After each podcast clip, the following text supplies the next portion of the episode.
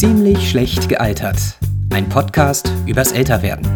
Mit Christian und Roman.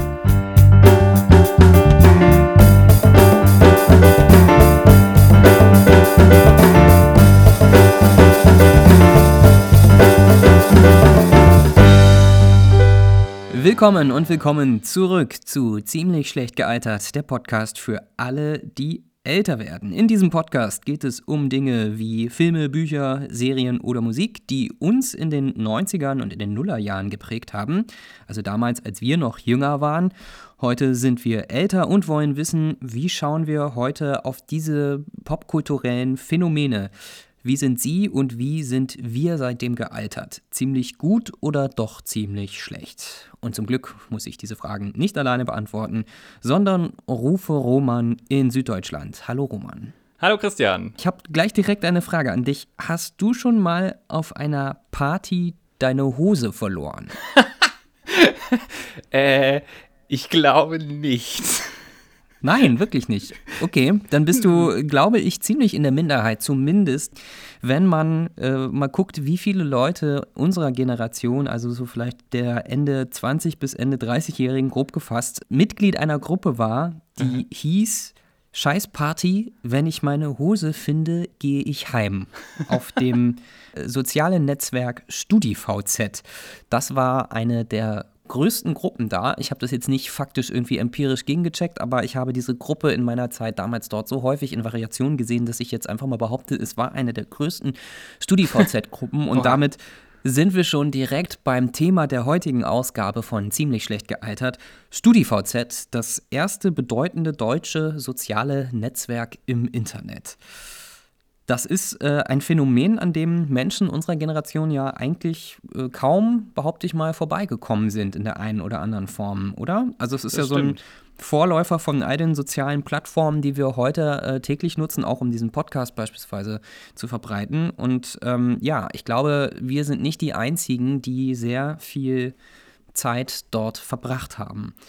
Das ist richtig. Und, das muss man dazu sagen, ist, wir haben jetzt ja 2023, aber letztes Jahr im März erst, nämlich am 31. März 2022, wurde das Ganze erst abgeschaltet. Und dann habe ich mich gefragt, was, erst dann? Das ist doch schon tot ja. gewesen seit Jahren.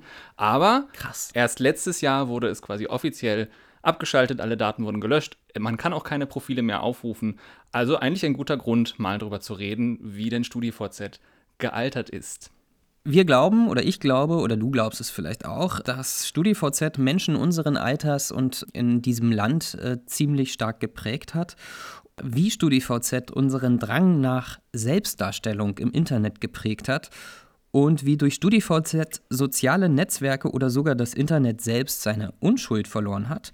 Darum geht es heute in dieser Ausgabe von Ziemlich schlecht gealtert. Roman, kannst du dich noch daran erinnern, wann du das erste Mal Kontakt mit StudiVZ hattest? Ich kann mich noch erinnern, ich war in der Schule. So, und das äh, ist jetzt wieder, Roman erinnert sich nicht an Dinge, die früher waren, aber irgendwie erinnert er sich doch daran. Ich kann mich erinnern, dass ich in der Klasse saß und dass über StudiVZ geredet wurde. Wir waren also definitiv nicht Studierende, wir waren noch Schüler, aber es war schon ein Ding.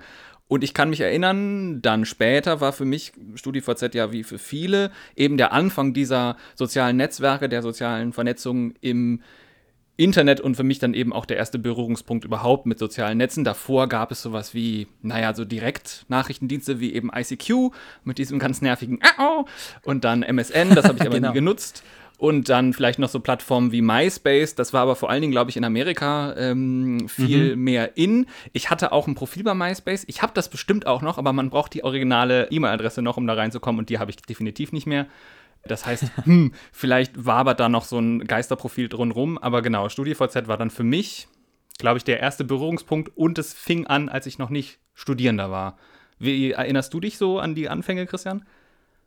Ja, das war bei mir auch in der Schule. Ich dachte äh, ursprünglich, das wäre so in der 9. und 10. Klasse gewesen, habe aber festgestellt, dass das rein zeitlich nicht sein kann, weil zu diesem Zeitpunkt StudiVZ noch nicht erfunden war.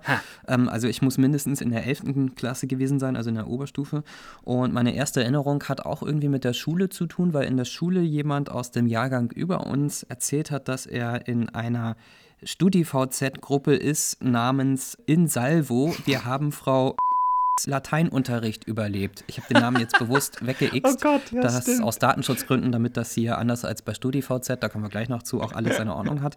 Und mein erster Gedanke damals war, hä, was ist das denn oder wofür ist das denn? Also das war sowas grundlegend Neues, dass ich überhaupt am Anfang keine Vorstellung davon hatte, äh, wofür dieses äh, Konstrukt, so eine Profilseite und überhaupt diese Plattform eigentlich gut sein soll. Man hat mir das dann auch gezeigt und so ein bisschen erklärt. Und äh, dieser Gruppenname ist irgendwie so in mein Kleinhirn gewandert und ist da bis zum heutigen Tage irgendwie drin geblieben. Also Gruppen schon mal eine, eine wichtige Funktion, kommen wir gleich noch zu. Ja, genau. Vielleicht äh, für alle diejenigen, die StudiVZ nicht kennen, jetzt gibt es ja auch nicht mehr die Möglichkeit, sich einzuloggen. StudiVZ war im Grunde ein ja, soziales Netzwerk wie Facebook und alle anderen Netzwerke, LinkedIn und so weiter, die es jetzt heute auch gibt. Es war eben das erste deutsche, nämlich 2005 gegründet und ähm, hm. da muss es jetzt klingeln, weil 2004 hat sich damals Facebook gegründet, aber noch exklusiv für Studierende in den USA. Da gab es noch keinen deutschen Ableger. Und StudiVZ war dann so das Ganze in Rot. Also das und wie Deutsch. Facebook und Deutsch, wie Facebook eben aussah, so sah dann eben StudiVZ auch aus, nur mit einer anderen Farbgebung. Wuchs dann relativ schnell. 2007 wurde das Ganze dann auch verkauft, gewinnbringend an damals den Holzbrink Verlag.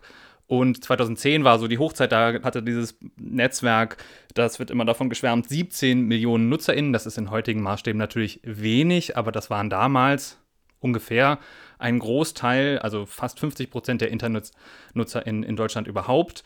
Dann ging es aber relativ rapide bergab. Facebook kam dann auch auf Deutsch und auf den deutschen Markt und ab 2011 sanken dann die Nutzerinnenzahlen rapide und dann 2017 meldete dann diese neu gegründete Firma, die StudiVZ als Inhaber innehatte, Insolvenz an und ab dann ja, war das Ganze eigentlich nicht mehr genutzt.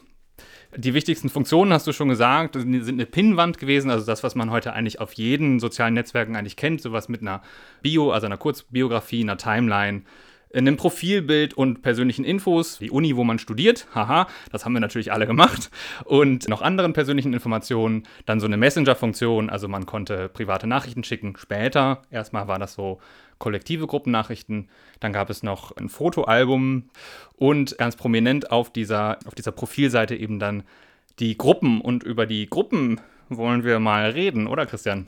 Also das ist das Erste, was mir zu StudiVZ eingefallen ist. In meiner Erinnerung spielen vor allem diese Gruppen eine wichtige Rolle, eigentlich so das Distinktionsmerkmal neben ja. dem individuellen, cool gehaltenen Profilbild auf der eigenen Seite und klar, was du schon genannt hast, die persönlichen Angaben, Studienort und Studienfach und so weiter.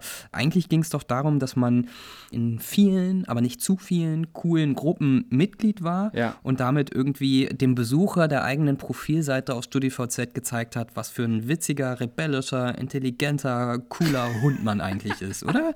Und nur mit den Titeln der Gruppen. Also das muss man sich so vorstellen, wenn man zu weit runter scrollen musste, um alle Gruppen zu sehen, dann war es, glaube ich, zu viel. Also es musste schon so Ja. irgendwie auf diese erste Seite passen, dass man gesehen hat, oh wow, da gibt es aber eine Menge nachzulesen über diese Person, aber es durfte dann nicht so, wie du sagst, nicht langweilig werden. Und da gab Ja. es schon, sagen wir mal, Humorblüten. Ich erinnere mich an eine Gruppe, die hieß, ich habe ein Motivationsproblem, bis ich ein Zeitproblem habe, zum Beispiel. Oder sicheres Auftreten bei völliger Ahnungslosigkeit. Mir reicht's, ich gehe schaukeln und so weiter und so fort. Die Gruppenfunktion war da, glaube ich, gar nicht so wichtig. Also ich weiß nicht, ob da wirklich innerhalb dieser Gruppen, wenn man Mitglied war, was besprochen wurde. Ich glaube nicht. Hauptsache, man ist in dieser Gruppe Mitglied und es steht auf dem Profil. Erinnerst du dich noch an Gruppenblüten? Ja, unbedingt. Also das äh, triggert gerade bei mir total heftig die Erinnerung, was du jetzt gesagt hast, weil das alles so, äh, so Phrasen und so dumme Witze sind, die ich einfach in einem Zeitraum über wahrscheinlich mehrere Jahre fast täglich gesehen habe. Und das ist irgendwie ganz tief drin und du wühlst es gerade alles wieder auf. Diese komische VOG-Gruppen, von denen es auch tausend Derivate gab mit unterschiedlichen Schreibweisen. Es gibt für jeden Topf einen Deckel. Ich glaube, ich bin ein VOG. Also auch so mit so vermeintlich tiefgehenden Lebensweisheiten, die auch selbstironisch irgendwie sein sollen. Und wenn man äh, das heute liest oder hört, dann denkt man, "Oh, okay, ich mache beim Einparken die Musik leiser. Ähm, Was stimmt? Was stimmt? was stimmt, sonst sieht man nicht so gut, genau. Ich glühe härter vor, als du Party machst. Also auch ganz viel so Ja, Gruppen, ja, was äh, an, in diesem ne? Bereich, Ja. die auch wirklich offensiv einfach nach außen schreien, Leute, seht mich an, ich bin cool. Ich habe keine Lösung, aber ich bewundere das Problem. Lauter solche sinn- und unsinnhafte Äußerungen, wo, wie du schon sagst, wirklich am Ende der Titel das Entscheidende war, nicht das, was in diesen Gruppen besprochen wurde, sondern wichtig war, dass so ein lustiger Spruch in der Liste der Gruppen, in denen man Mitglied ist, auf dem eigenen Profil stehen hat. Voll. Und da zeigt sich, finde ich, was dieses Netzwerk eigentlich nämlich sollte. Natürlich hat es irgendwie zur Vernetzung äh, geführt und war auch irgendwie dazu da. Ich meine, ICQ hat es für mich so ein bisschen abgelöst oder Direktnachrichten.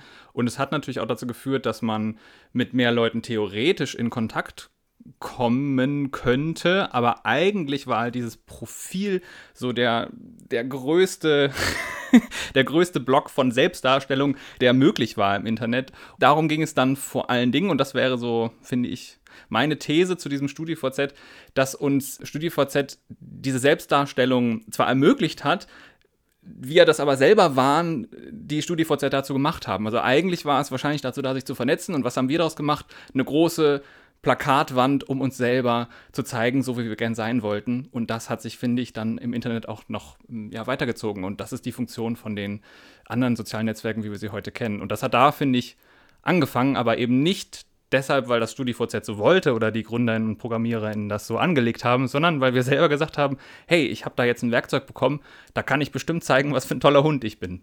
Ja, ich äh, glaube, das kommt durchaus hin, vor allem wenn man es mit dem vergleicht, was vorher an sozialen Diensten im Internet, sage ich jetzt mal, verfügbar war. Also du hast es schon gesagt, also Direktmessenger wie ICQ, wo es tatsächlich darum ging, normalerweise Menschen, die man auch persönlich kennt, in seine Freundesliste zu adden und dann direkt eins zu eins mit ihnen zu schreiben, eben ohne dass das Ganze zusätzlich in die Öffentlichkeit getragen wird. Ich glaube, dieser Aspekt der Öffentlichkeit und des öffentlichen Profils, ja. das ist für das deutsche Internet in Anführungszeichen so als Grundstein mit StudiVZ gelegt worden. Und ähm, du hast wahrscheinlich recht, diese Gruppenfunktion war ursprünglich mal anders gedacht, aber faktisch haben sie die meisten Leute dann tatsächlich irgendwie so zur Selbstdarstellung benutzt, obwohl sie ja, das muss man dazu sagen, gar nicht eben Studis, also Studierende waren, sondern häufig und wahrscheinlich zu Beginn sogar zu einem großen Teil mehr so, ja, Oberstufenlappen, wie wir es waren, oder? Lappen trifft es der sehr gut. ja, äh, StudiVZ hat das dann, glaube ich, äh, relativ früh versucht einzufangen und hat sich da also äh, in den eigenen Hintern gebissen mit dem Namen, weil natürlich spricht StudiVZ erstmal nur Studierende an.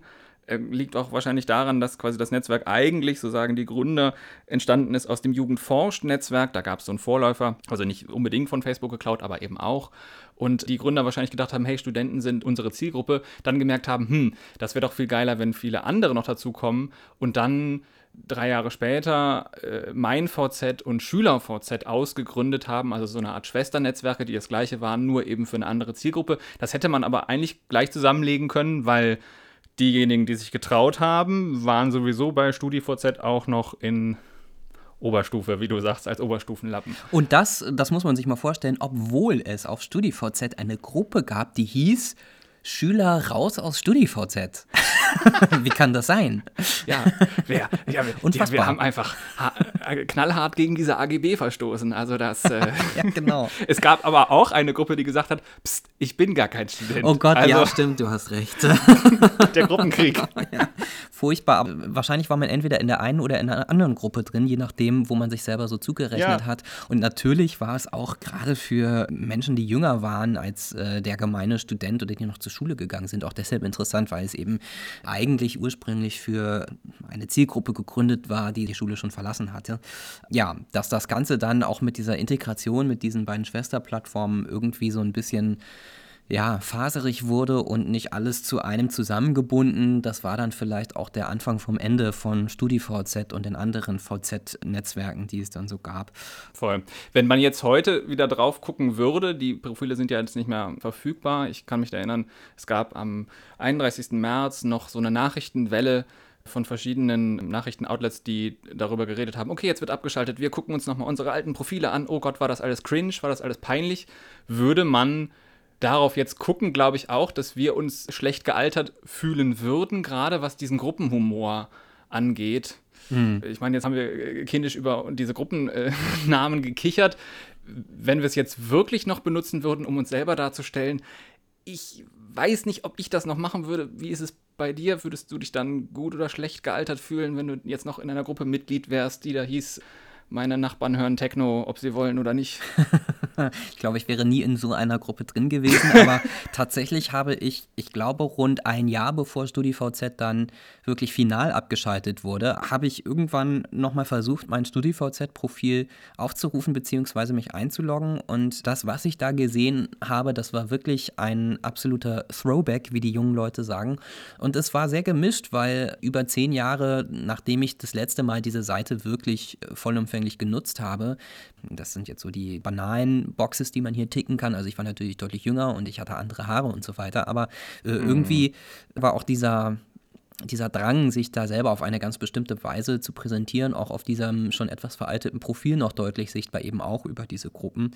Und ja, mir ist das so rückblickend doch auch ein bisschen unangenehm und auch ein bisschen peinlich. Also cool ist das heute ganz sicher nicht mehr und ich frage mich so ein bisschen selbstkritisch, war es denn damals eigentlich noch cool? In gewisser Weise gibt es ja heute auch so eine Art Gegentrend, also Leute, die sagen, sie machen sowas gar nicht mehr und sie haben ihr Facebook-Profil jetzt gelöscht und Instagram, sowas finden sie auch blöd und TikTok machen sie auch nicht mehr. Also sozusagen ein bisschen weniger ist mehr oder wenn man diese Plattform nutzt, dann eben möglichst wenig von sich preisgeben. Äh, ist das vielleicht der, der Trend, der seit dem Ende von StudiVZ bei manchen Leuten so ein bisschen durchgeschlagen hat. Wie siehst du das? Es ist sehr interessant. Also ich würde das ähnlich sehen wie du, dass es quasi auf jeden Fall zu einer Phase vom Leben gehört. Das haben wir ja schon ein paar Mal besprochen hier, äh, dass so Anfang 20 bis so Mitte 20 so die Phase, so würde ich das sehen, einsetzt, wo man sich versucht, so ein bisschen selber zu finden in der Welt und dann dadurch so ein bisschen überkompensiert in der Selbstdarstellung nach außen. Also dann sagt, okay, das gehört zu mir, das bin ich jetzt so, das ist jetzt mein, meine Persönlichkeit, ich hänge an meine Persönlichkeit an. Wir haben das beim Thema Mode mal besprochen, an Festivalbändchen oder Bandshirts oder so. Mhm. Und dann äh, wird das aber so ein bisschen zu dolle für Beobachter von außen, vor allen Dingen vielleicht für die dann fünf Jahre Älteren, die dann nochmal auf ihr fünf Jahre jüngeres Ich gucken, die dann sagen, okay, das hatte ich eigentlich nicht nötig, aber ich wusste einfach nicht, wer ich bin.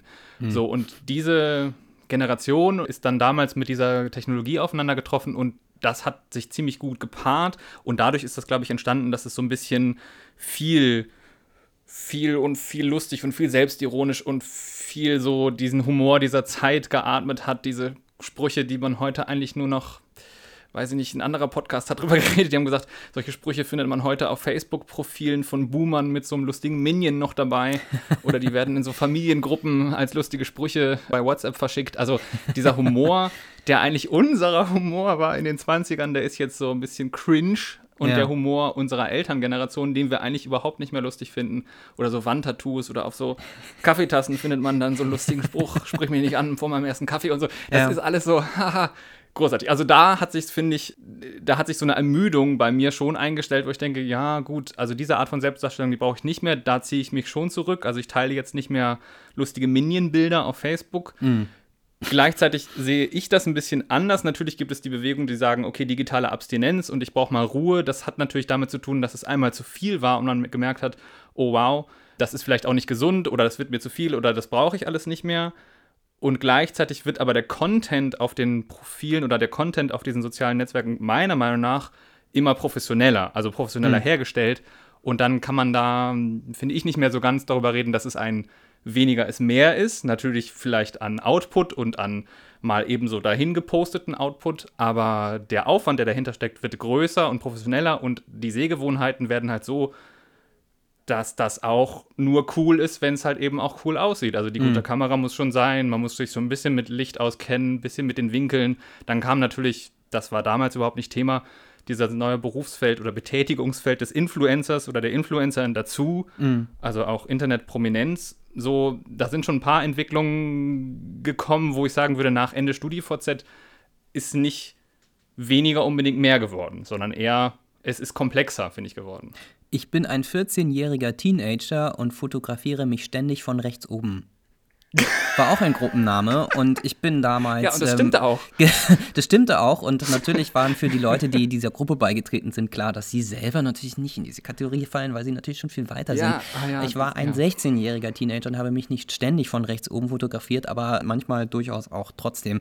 Und letztlich hat aber das Ganze natürlich auch nur funktioniert, weil wir uns gegenseitig vernetzen wollten oder weil wir uns gegenseitig finden wollten. Und da sind wir vielleicht irgendwie so auch bei dem Thema, was man eigentlich genau an Informationen damals auf dieser ersten deutschsprachigen äh, Social-Media-Plattform so von sich preisgegeben hat und was das möglicherweise für Folgen gehabt hat. Also du hast schon gesagt, es gehörte zum Profil dazu, dass man natürlich seinen Namen nennt, ähm, auch sein Geschlecht, männlich oder weiblich, mehr Auswahl gab es nicht. Ich glaube, seinen Geburtstag, den konnte man aber ausblenden. Mhm. Und dann ging es auch so in diese Richtung Beziehungsstatus und interessiert an Männern oder Frauen. Ich weiß nicht, ob man auch beides ja, angeben wirklich? konnte. Ja, wow. Aber das sind schon so Fragen, die damals vor zehn oder zwölf Jahren eigentlich die meisten Userinnen und User behaupten, ich jetzt mal, also ich alle mal freiwillig und auch öffentlich einsehbar beantwortet haben. Und wo man vielleicht heute sagen ja. würde, was geht denn das irgendjemanden, der auf meinem Profil landet, äh, an? Oder vielleicht auch Warum ist es wichtig, wie ich sexuell orientiert bin, wie alt ich bin und was mein Beziehungsstatus ist? Ich weiß aber, dass das damals irgendwie schon eine riesengroße Sache war. Also wenn man dann die erste Freundin oder den ersten Freund hatte, hat man natürlich auch gleich den Beziehungsstatus verändert. Aber wie blickst du jetzt darauf mit diesen Jahren Abstand? Ist es problematischer, als ich es damals dachte oder ist es ein bisschen überdramatisiert? Das gehört ja heute fast schon sogar zum Standard dazu. Ne? Das, also man könnte jetzt sagen, na gut, mein Gott, was wen interessiert's? Aber es ist natürlich der, das Einfalltor gewesen, um mehr Preis zu geben, als man eigentlich preisgeben sollte, in Anführungszeichen. Jetzt ist die Frage, was soll man im Internet preisgeben und was nicht. Diese ganze Plattform funktioniert natürlich auch nur darüber, oder alle Dienste im Internet funktionieren natürlich darüber, dass du Daten abgibst ja. die dich nichts kosten. Mhm, ja. Und als, als User war es natürlich total interessant zu stalken, ah, okay, nach dieser Party hat er seinen Beziehungsstatus geändert, das ist ja interessant. Mhm. Oder auch der Beziehungsstatus, es ist kompliziert oder so. Stimmt, Ding. Also das, es macht ja schon den Reiz aus, sich dann überhaupt auf dieser Plattform äh, aufzuhalten, um halt bei den anderen mal so ein bisschen zu stöbern. Das heißt aber auch, dass diese Bilder natürlich für andere einfach öffentlich zugänglich sind. Das heißt, mhm. wenn ich mich selber darstellen möchte, dann muss ich damit auch rechnen, beziehungsweise muss ich damit auch in Kauf nehmen, dass mich viele Leute sehen. Und das ist dieses zweischneidige Schwert. Meine These wäre jetzt, wir hätten irgendwann sowieso damit angefangen mit dem Internet. Also StudiVZ ist da jetzt nicht unbedingt schuld dran und man hätte das nicht machen sollen, weil wir waren, als die Leute, die das auf jeden Fall genutzt haben, waren wir eh so geil auf Aufmerksamkeit, dass das letztendlich egal war, wem wir erzählt haben mit wem wir jetzt zusammen sind und wann wir geboren sind. Hm. So, und dass das dann alle Internetdienste jetzt nutzen, um dann Geld zu machen, ja.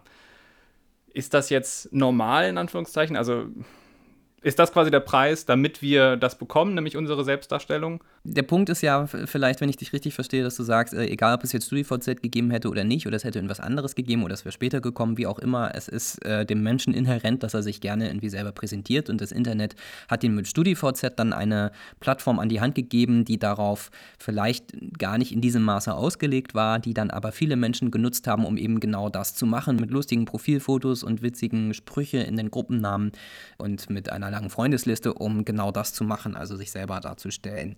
Und das kostet eben. Und das kostet aber genau das, was wir nicht preisgeben sollten. Aber das ist eben der Preis. Naja, ich finde, das kann am Ende des Tages jeder ja. selber entscheiden. Ich glaube nur, ja, die äh, Entscheidungsmöglichkeiten werden möglicherweise so ein bisschen verwässert, dadurch, dass es dann alle machen oder dadurch, dass einfach bestimmte Informationen von vornherein abgefragt werden. Es hätte auch ein StudiVZ geben können, indem man sein Geschlecht nicht hätte angeben müssen oder äh, seinen Geburtstag. Das wäre dann vielleicht ein etwas anderes StudiVZ gewesen.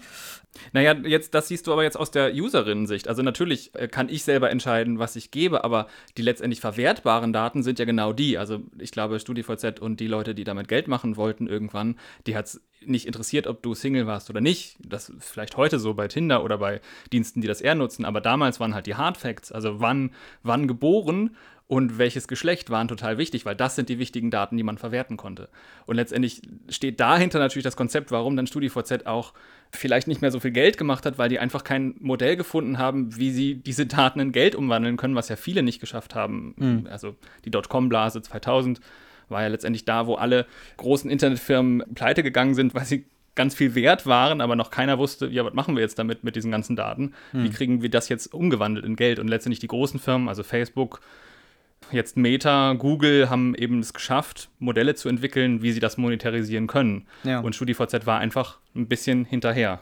Ja, diese Datenschutzproblematik, die damit ja irgendwie auch einhergeht, das ja. weiß ich, dass das damals durchaus aber auch schon Thema war. Also es war ja so, dass man, wie du schon vorhin gesagt hast, äh, Fotos von sich und anderen hochladen konnte in Fotoalben und man konnte auf diesen Fotos andere Userinnen und User taggen, also markieren mit ihrem Namen. Ja. Und ich erinnere mich an mindestens zwei Fälle von meinem erweiterten Freundeskreis, dass die das Problem hatten, dass andere Fotos von ihnen hochgeladen hatten und sie darauf getaggt hatten und sie das nicht wollten.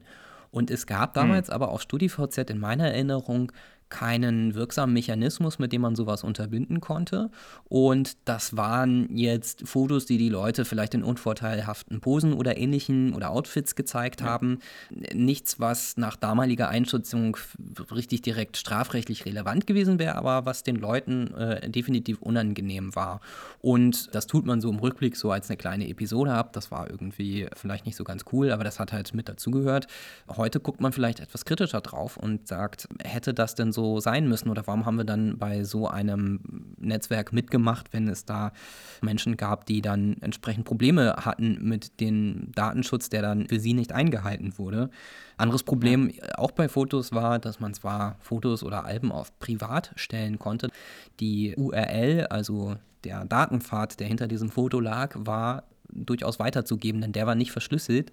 Also wenn man jemanden kannte, der auf das Bild zugreifen konnte, der zu diesem Kreis der Privaten gehört hat, konnte diese Person das Foto oder den Link zum Foto weitergeben. Also das waren alles so Dinge, die damals auch bei vielen, glaube ich, inklusive mir überhaupt erst angefangen haben, ein Problembewusstsein hervorzurufen, weil es das vorher so auch einfach nicht gab. Ich kann für ja, mich nur total. sagen, war das damals abstrakt und teilweise auch konkret bewusst. Ich hatte das Gefühl, ich bin selber davon nicht betroffen gewesen. Wenn ich jetzt zurückgucke auf das letzte Jahr, als ich mir meine StudiVZ-Profi-Seite angeguckt habe, dann komme ich doch so ein bisschen ins Grübeln. Aber unterm Strich würde ich sagen, war die äh, Fear of Missing Out, also die Angst, äh, was zu verpassen, im Zweifel immer größer, als zu sagen, da mache ich dann aber lieber nicht mit, auch wenn ich da vielleicht selber irgendwie äh, Bedenken habe oder es doof finde, wie Leute sich da selber inszenieren. Äh, und das ist ja irgendwie auch so ein bisschen der Punkt, der sich bis heute reinzieht, oder? Also auch deswegen machen wir und viele andere doch auch bei Plattformen, bei moderneren Nachfolgeversionen von StudiVZ mit, weil wir Angst haben, was zu verpassen, oder? Würde ich so unterschreiben. Also äh, ich, ich würde mich als totaler Plattform Nerd auch bezeichnen. Also ich bin bei allen Plattformen Mitglied. Auch Jetzt bei Snapchat? Aus, auch bei Snapchat. Okay. Obwohl ich das wirklich nicht verstehe. ähm, also ich, genau, und das, das hängt, für mich hängt es total damit zusammen, dass ich denke, hm, aber wenn das so viele nutzen, dann hat es bestimmt auch was. Und ich bin jetzt auch bei Be Real und habe da meine drei Freunde und denke so, na toll, das kann TikTok auch. Aber äh, genau, es ist das Fear of Missing Out, aber auch gleichzeitig natürlich ein, eine Neugierde und eine Neugierde am, so was geht denn technisch? Was ist denn da jetzt noch drin? Was könnte da noch dann für Vernetzungen drin sein und so weiter? Also natürlich. Hm bin jetzt auch nicht jemand, der nur guckt. Ich mache auch gerne Sachen da mit, aber habe natürlich nicht die Zeit, dann als, als wirklicher Creator aufzutreten. Aber klar, das hat einfach eine große Faszination, Technik und dieses Rumspielen und Bilder teilen und so weiter. Und dann bleibt natürlich vieles auf der Strecke, weil man, niemand liest AGB. Nee. Ne? Also erstmal erstmal gucken und dann hinterher überlegen, ist so auch der Geist der Zeit. Damals war uns auf jeden Fall, kann ich für mich sagen, überhaupt nicht bewusst, was das für Konsequenzen hat. Es gab doch dann damals noch so ein Interview von einem äh, Headhunter, also jemanden, der Leute einstellt, der gesagt hat, natürlich gucke ich mir die StudiVZ-Profile an, was glaubt ihr denn? Da, ja. steht, da stehen wichtige Sachen drauf. Also für potenzielle BewerberInnen. Und da wurde es, glaube ich, dann so ein bisschen unangenehm, wo alle gesagt haben, vielleicht ist das doch nicht so eine gute Idee, alles auf Social Media zu teilen. Wir haben am Ende alle StudiVZ verlassen, entweder als ja. dann im März vergangenen Jahres die Seite endgültig abgeschaltet wurde oder, was wahrscheinlicher ist für die meisten von uns, schon deutlich früher. Wie war das denn bei dir? Hast du irgendwann tatsächlich dann StudiVZ in den Wind geschossen und warum? Obwohl ich bei vielen Plattformen Mitglied bin, bin ich ein Fan von digitaler Hygiene. Also wenn ich in so Abständen äh, einmal im Jahr mir überlege, okay, wo könnte ich denn noch Mitglied sein und wie kann ich diese Daten löschen, dann tue ich das. Und ich habe mein StudiVZ-Profil glaube ich, schon vor Jahren löschen lassen. Ich hm. glaube, dass es damals noch die Funktion gab, dass es auch endgültig gelöscht wird. Das sehen ja auch viele Plattformen gar nicht mehr vor, ja, sondern es wird dann so vorgehalten. Aber das habe ich damals gemacht und das war ganz klar, ich war wie alle wahrscheinlich mit der großen Welle na, zu Facebook gewechselt und dann war StudiVZ einfach nicht mehr attraktiv, weil da niemand mehr war. Ja. Wie war das bei dir? Das war bei mir genau der gleiche Grund. Also ähm, ich habe 2007 mir ein Facebook-Profil erstellt da war ich jetzt nicht mehr der richtig heftige, moderne Early Adopter, aber ich, es war noch nicht so verbreitet und ich bin dann so eine Zeit lang noch parallel gefahren auf StudiVZ und auf Facebook. Der Grund, warum ich zu Facebook gegangen bin, ist, dass ich mit dem Schulabschluss und mit Beginn des Zivildienstes auf einmal im echten Leben sehr viel Kontakt zu Menschen aus dem Ausland hatte, mit ausländischen Studierenden. Yeah. Das hat mein Zivi-Job so mit sich gebracht und die konnten logischerweise mit StudiVZ alle nichts anfangen und mit vielen bin ich dann auch später noch in Kontakt geblieben und das ging dann über Facebook. Und so hat dann relativ schnell eigentlich Facebook StudiVZ bei mir abgelöst ist eigentlich fast, ich will jetzt nicht sagen traurig, aber es ist doch schon bemerkenswert, wie schnell dann auch die Menschen StudiVZ wieder in Scharen verlassen haben, so schnell wie sie ursprünglich alle dorthin gegangen sind, um mit dabei zu sein. Das war ein Hype, der dann gar nicht so furchtbar lange angehalten hat. Ja, ja. und dann sind aber doch irgendwie am Ende alle wieder gegangen. Ja, es ist total interessant. Es gibt einen Podcast äh, von NTV, so Tech Deutschland, da spricht der ehemalige Geschäftsführer von StudiVZ über Gründerszene, weil die natürlich die Gründer damals mit viel Geld von Holz bringt. Damals waren es 85 Millionen, die sie bekommen haben für den Verkauf von StudiVZ, was natürlich nicht auf deren Konto ging, aber hm, die waren auf jeden Fall gemachte Männer, würde man so sagen. Und die sind alle Investoren geworden. Hm. Und er spricht darüber, was denn so die Gründe sein könnten, warum StudiVZ abgenippelt ist. Ja. Und er ist so ein bisschen mehrdeutig, sagt, naja, einerseits lag es natürlich an den EU-Auflagen, Datenschutz und so weiter, dann war das Produkt nicht mehr so attraktiv, wo ich sage, naja, ob es jetzt wirklich daran lag, aber er sagt auch ganz klar, es wurde halt zu schnell drauf geguckt, dass das ganze Geld machen sollte und nicht darauf geachtet, dass das Ding Spaß macht und dass es innovativ ist, weil der Abstand, in dem soziale Netzwerke heute Innovationen raushalten, also neue Funktionen, sich Funktionen ausleihen, sagen wir mal, oder kopieren von anderen Netzwerken, wie schnell das geht, das hat StudiVZ einfach überhaupt nicht gemacht. Die haben einmal versucht, irgendwie ein neues Erscheinungsbild zu machen. Das wurde dann abgelehnt von der Community und das war's dann. Also dann kam irgendwann vielleicht eine neue Privatnachrichtfunktion dazu, aber letztendlich ist das Ding dann eingeschlafen und war einfach nicht so attraktiv wie Facebook, die dann viel mehr Funktionen geboten haben und immer wieder neue. Hm. Und ich glaube, das könnte eigentlich ein relativ realistischer Grund sein, warum eben die Zielgruppe auch, wie du sagst, die viele internationale Freunde hatte, dann zu Facebook gewandelt ist, weil es da einfach spaßiger war und da mehr Leute waren. Ja, Gleichwohl hatte natürlich StudiVZ auch viele äh, grundlegende Funktionen eines sozialen Netzwerkes im Internet, die auch schon bei StudiVZ durchaus so ein bisschen schwierig oder problematisch waren. Über diesen Aspekt mit dem Datenschutz haben wir schon gesprochen. Es gibt aber noch weitere Punkte, die man anhand von StudiVZ als ersten deutschsprachigen sozialen Internetnetzwerk doch nochmal ein bisschen kritisch unter die Lupe nehmen kann. Vielleicht auch mit Blick darauf, dass durch StudiVZ vieles im Internet ein bisschen seine Unschuld verloren hat. Was genau es damit auf sich hat, besprechen wir gleich nach einem kurzen musikalischen Break. Ich kann mich noch daran erinnern, dass über StudiVZ ich meinen ersten Flashmob organisiert habe mit vollkommen fremden Leuten. Und zwar war ich damals in Köln und habe einfach in eine Gruppe reingeschrieben, Flashmobs, irgendwas, Flashmobs Köln, sowas gab es ja, war ja damals auch in. Flashmobs. Für die Leute, die nicht wissen, was ein Flashmob ist, es treffen sich viele Leute, die sich nicht kennen und machen das Gleiche oder machen irgendwas in der Öffentlichkeit, von denen andere Leute nicht wissen, dass es passiert. Und das habe ich organisiert und zwar ein Capture the Flag Spiel auf der Kölner Domplatte. Das hast du organisiert? Und das war, das habe ich organisiert. Ich habe geschrieben, hey, lass uns das machen. Wir machen das jetzt und dann und dann treffen wir uns. Ich bringe so, äh, wie heißt das, Knicklichter, Armbänder mit, damit wir uns erkennen. Und auf geht's. Und das war in aller Öffentlichkeit. Da hätte irgendwer kommen können. Da hätten irgendwelche Psychopathen antreten können und uns abmuchsen. Es war ja dunkel. Also es war wirklich die Unschuld schlechthin. Ey, ich hab was vor, lass mal treffen. Hier sind alle meine Informationen, könnt ihr auf meinem Profil nachlesen. Und los geht's. Wow.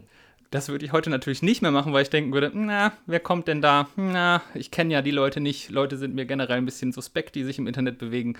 Aber diese Naivität okay. damals im Studio von Z, die war noch vollkommen in. Und das war alles so, unschuldig. Und diese Unschuld, so das ist ja unsere zweite These hier, hat sich unter anderem auch mit StudiVZ im Internet komplett gewandelt, weil wir eben gemerkt haben, so geht es mir jedenfalls, dass mit den Daten vieles passiert, dass vieles passiert durch diese Plattform, was eben nicht okay ist. Bevor wir darüber sprechen, muss ich jetzt einmal kurz wissen, was hat es genau mit, äh, diesem Flashmob in Köln auf sich? Also, äh, was, äh, was meinst du mit Capture the Flag Flashmob auf der Kölner Domplatte? Wie muss ich mir das vorstellen? Was hattest du vor und wie viele Leute sind dann tatsächlich gekommen? Also, Capture the Flag kennt man aus.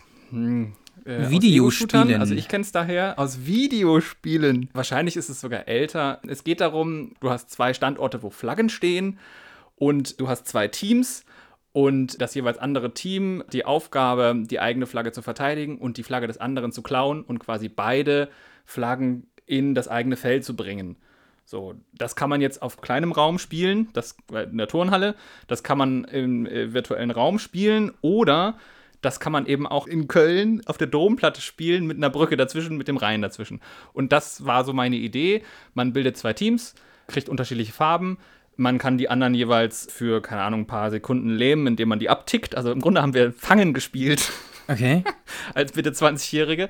Da kamen dann so gut 15 Leute oder so. Okay. Das waren dann doch so viele. Ja, also es war kein richtiger Flashmob, Flashmob, aber es war, finde ich, für, ähm, für, lass mal irgendwie so hier äh, unter der Woche äh, miteinander spielen. Einfach so. Ähm, Erstaunlich viele. Das war mein Erlebnis mit fremden Leuten aus dem Internet. Du hast schon gesagt, es ist so eine Art Grundnaivität, mit der du da rangegangen bist und die ja. dir dann auch dank StudiVZ ein eigentlich ja wahrscheinlich nettes Treffen mit dir fremden, unbekannten Leuten beschert hat, mit denen du dann ein bisschen Spaß in der Öffentlichkeit hattest zusammen. Was meinst du jetzt genau? Diese These stammt ja von dir, dass die Unschuld auch durch das Alter sozusagen ein bisschen verloren gegangen ist. Wo sieht man das? Was meinst du mit Unschuld und was genau hat das mit StudiVZ zu tun? Naja, also äh, wenn wir uns die Geschichte dieser Plattform mal angucken, dann findet man relativ schnell erste sogenannte Skandale. Das, den einen hattest du schon genannt, dass eben der Datenschutz so missachtet wurde, dass private Fotos oder Nachrichten oder eben private Daten einfach öffentlich so zugänglich äh, wurden, wie das der User eigentlich nicht wollte. Das lag natürlich damals einmal daran, dass, hast du schon gesagt, die Technik einfach so jung war, dass niemand gedacht hatte, okay, das programmiere ich jetzt mal so datenschutzkonform. Dann war der Datenschutz generell erst noch in den Kinderschuhen. Und das ist dann aber in der Öffentlichkeit relativ schnell bekannt geworden und hat dann zu, naja, zu Überlegungen geführt, dass man sich gedacht hat, ja, ist das jetzt, also, wenn das so öffentlich ist, das will ich ja gar nicht, dass meine Daten da zu sehen sind, war das naiv von mir, meine Fotos hochzuladen und war das naiv von mir, quasi als ich noch 15 war, mich kotzend auf dem Feld äh, zu positionieren und wie kriege ich jetzt diese Fotos wieder weg, wenn ich zum Beispiel meine E-Mail-Adresse verliere. Also wie lange bleibt das da und wer kann das sehen? Und diese Überlegungen waren, glaube ich, zum ersten Mal da, weil eben keine Plattform da war, die die Daten so gespeichert hat oder vorgehalten hat, diese Fotos so lange öffentlich gehalten hat, wie StudiVZ oder diese sozialen Netzwerke. Hm. Dann gab es natürlich noch andere Skandale, zum Beispiel haben 2006 bei StudiVZ äh, in diesen Gruppen, die wir ja schon gesagt haben, die waren so mittellustig manchmal, aber manchmal waren sie eben auch sexistisch oder rassistisch und dann haben sich eben auch Leute zusammengetan, die sehr offen rechtsextreme Witze verbreitet haben. Mhm. Also im Grunde das, was wir heute als großes Problem haben, nämlich dass sich da ja, Parallelblasen bilden von im schlimmsten Falle Verfassungsfeinden, im niedriger schlimmsten Falle ähm, einfach ekelhafte Sachen gepostet werden. Das hat da eben auch schon den Anfang genommen. Plötzlich hat man gemerkt, huch, da können sich plötzlich Leute zusammenrotten, die sich in der realen Welt, in Anführungszeichen, in der Zahl gar nicht zusammenrotten könnten, weil sie nicht so die Verbindungsmöglichkeiten haben. Ja. Und auch das war neu. Ja. Und auch das war dann plötzlich ein Thema, wo man gesagt hat, ah, das war vorher nicht unser Problem was machen wir jetzt damit? Und hm. dadurch, das meine ich mit Unschuld verloren, dass man gedacht hat, naja, das wird ja nicht passieren oder nie, nie gedacht hätte, dass das zum Problem werden könnte. Mhm. Also alle Bedenkenträger, und die gab es ja damals schon, haben sich, glaube ich, nicht ausgemalt, welche Ausmaße dann äh, soziale Netzwerke bisher zu den Problemen, die wir heute haben, mit äh, ähm, Verschwörungsmythen, die sich aus dem Internet herausbilden, wo du denkst, wo kommt das denn jetzt her? Das ist ja so absurd, das hätte ich ja nie gedacht, dass das funktioniert mhm. und dass das Leute glauben und dann plötzlich haben wir die größte Razzia seit der RAF wieder in Deutschland. Mhm. Ja, gut, der Unterschied von damals und heute ist, dass das Ganze natürlich weitestgehend öffentlich stattgefunden hat. Ne? Also auch Gruppen, die ähm, privat waren oder nur auf Einladung funktioniert haben, waren ja, wenn ich das richtig erinnere, trotzdem äh, öffentlich einsehbar, also dass sie zumindest existieren. Es war auch im Rückblick so eine Art, ja, latenter Alltagssexismus, kann man vielleicht sagen, auf dieser Plattform als relativ normal verbreitet, oder? Äh, erinnerst du dich da an bestimmte Dinge?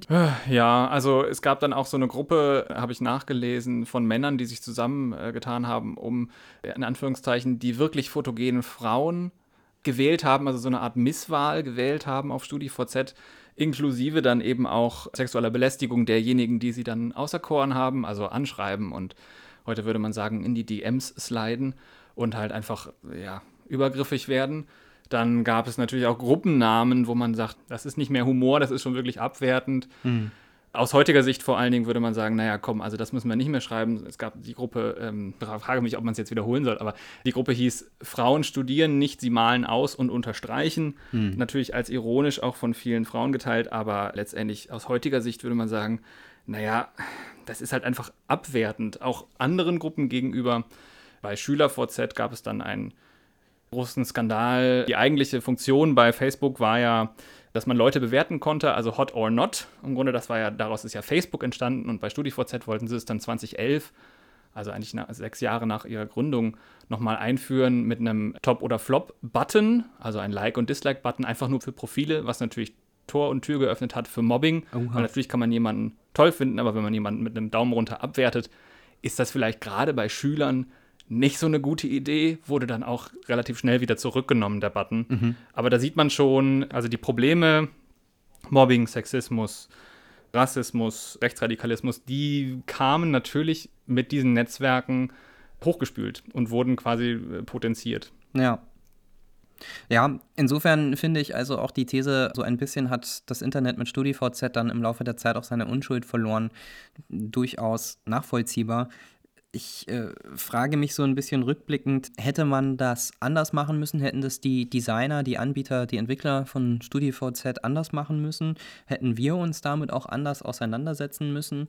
Denn das klang vorhin beim Thema Datenschutz ja schon an, so wirklich Möglichkeiten seitens StudiVZ, die bereitgestellt wurden, dass man sich gegen so etwas wehren kann. Die gab es nicht wirklich oder es hat sehr lange gedauert, bis es dann entsprechende Funktionen gab. Und auch in den ersten Jahren von Facebook, als es dann in Deutschland immer populärer wurde, erinnere ich mich noch sehr gut, dass das äh, immer wieder ein Thema war, eigentlich bis heute ja auch ist, wo verläuft die Grenze zwischen Recht auf Meinungsäußerung und ja, am Ende Volksverhetzung oder das Abwerten von anderen Menschen, Rassismus, Sexismus und ähnliche Dinge.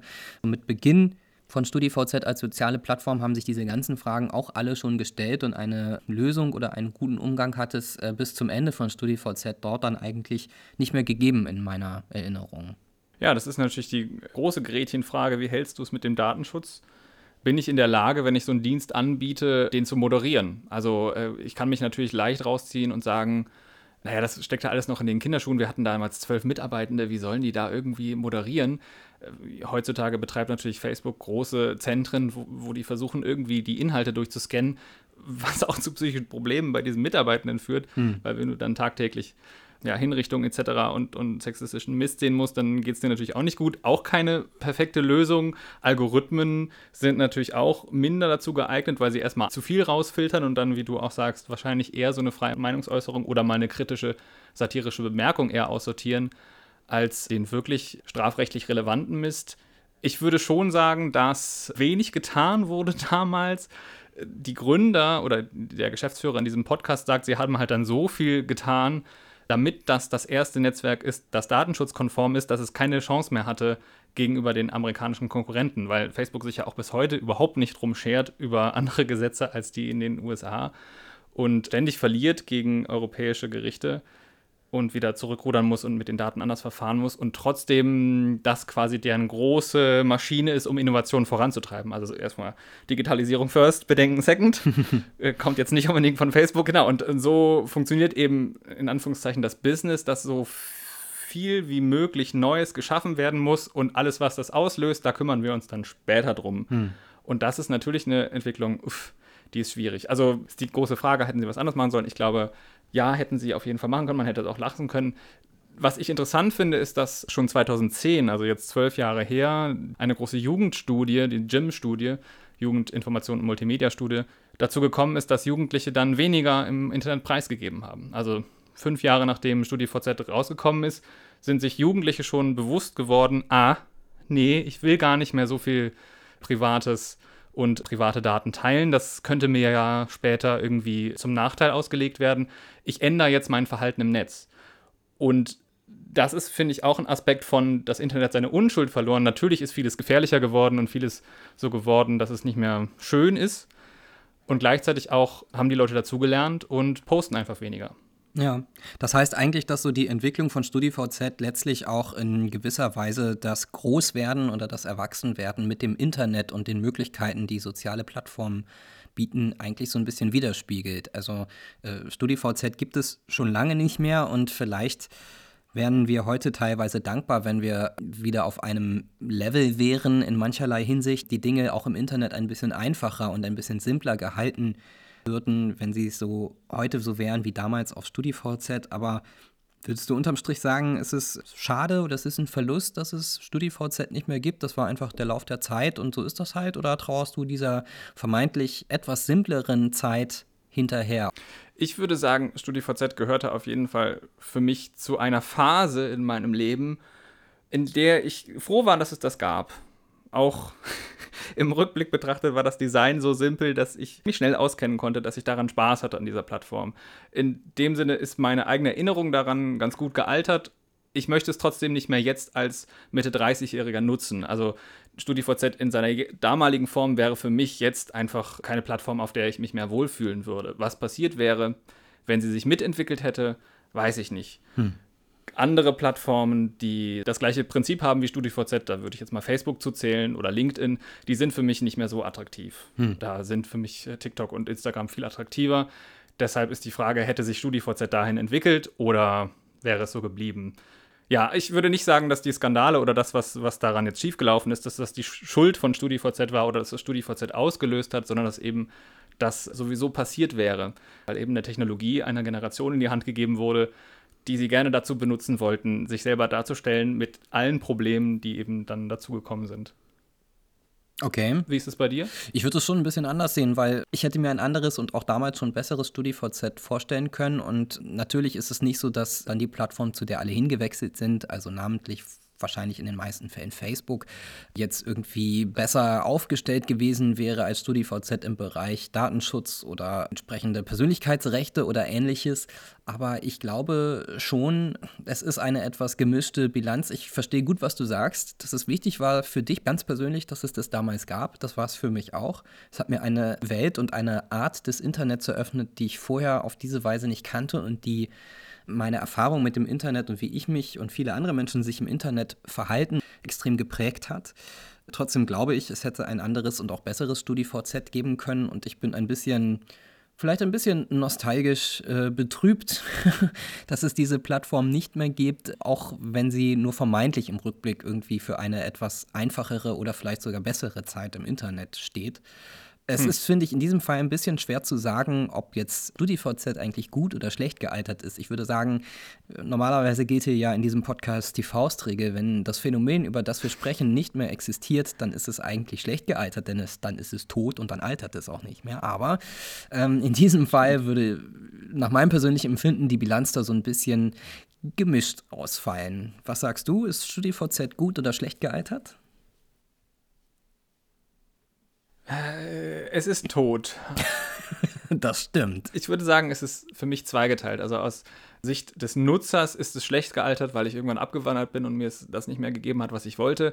Aus Unternehmenssicht, glaube ich, war es ein ganz guter Erfolg, weil sie da einen Grundstein gelegt haben für Technologie und für Dinge, die man so machen kann auf dem Finanz- und Technologiemarkt, die vorher keiner geschafft hat. Und dass jetzt alle Kritik, die du auch gesagt hast, zum trotz oder gerade deswegen. Also, ja, ich würde mal sagen, deswegen vor allen Dingen. Okay. Also eine gemischte Bilanz in der heutigen Ausgabe von Ziemlich schlecht gealtert, der Podcast für alle, die älter werden.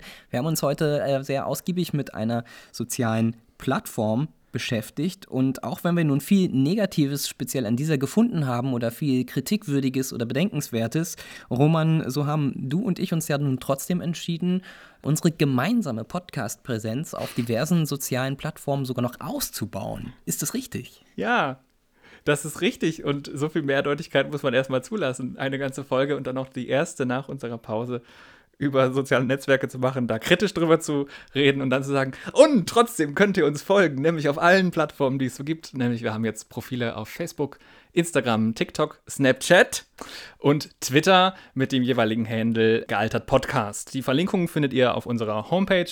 Die Link zur Homepage wiederum findet ihr da, wo ihr diesen Podcast gerade hört. Zu hören sind wir auch weiterhin auf Spotify, Apple Podcasts, Amazon Music, Google Podcasts und wenn ihr uns unterstützen wollt, lasst gerne eine Bewertung da oder empfehlt uns einfach so weiter. Wenn ihr Fragen, Anmerkungen, Meinungen habt zu den Folgen, schickt uns gerne eine Mail an zieschläge.gmail.com. Das ist Z-I-E-S-C-H-L-E-G-E at gmail.com. Steht für Christian. Ziemlich schlecht gealtert, der Podcast für alle, die älter werden. Das war's für heute von uns an dieser Stelle. Wir hören uns das nächste Mal in 14 Tagen bei der nächsten Ausgabe von Ziemlich schlecht gealtert, wenn wir alle ein bisschen älter sind. Bis dann.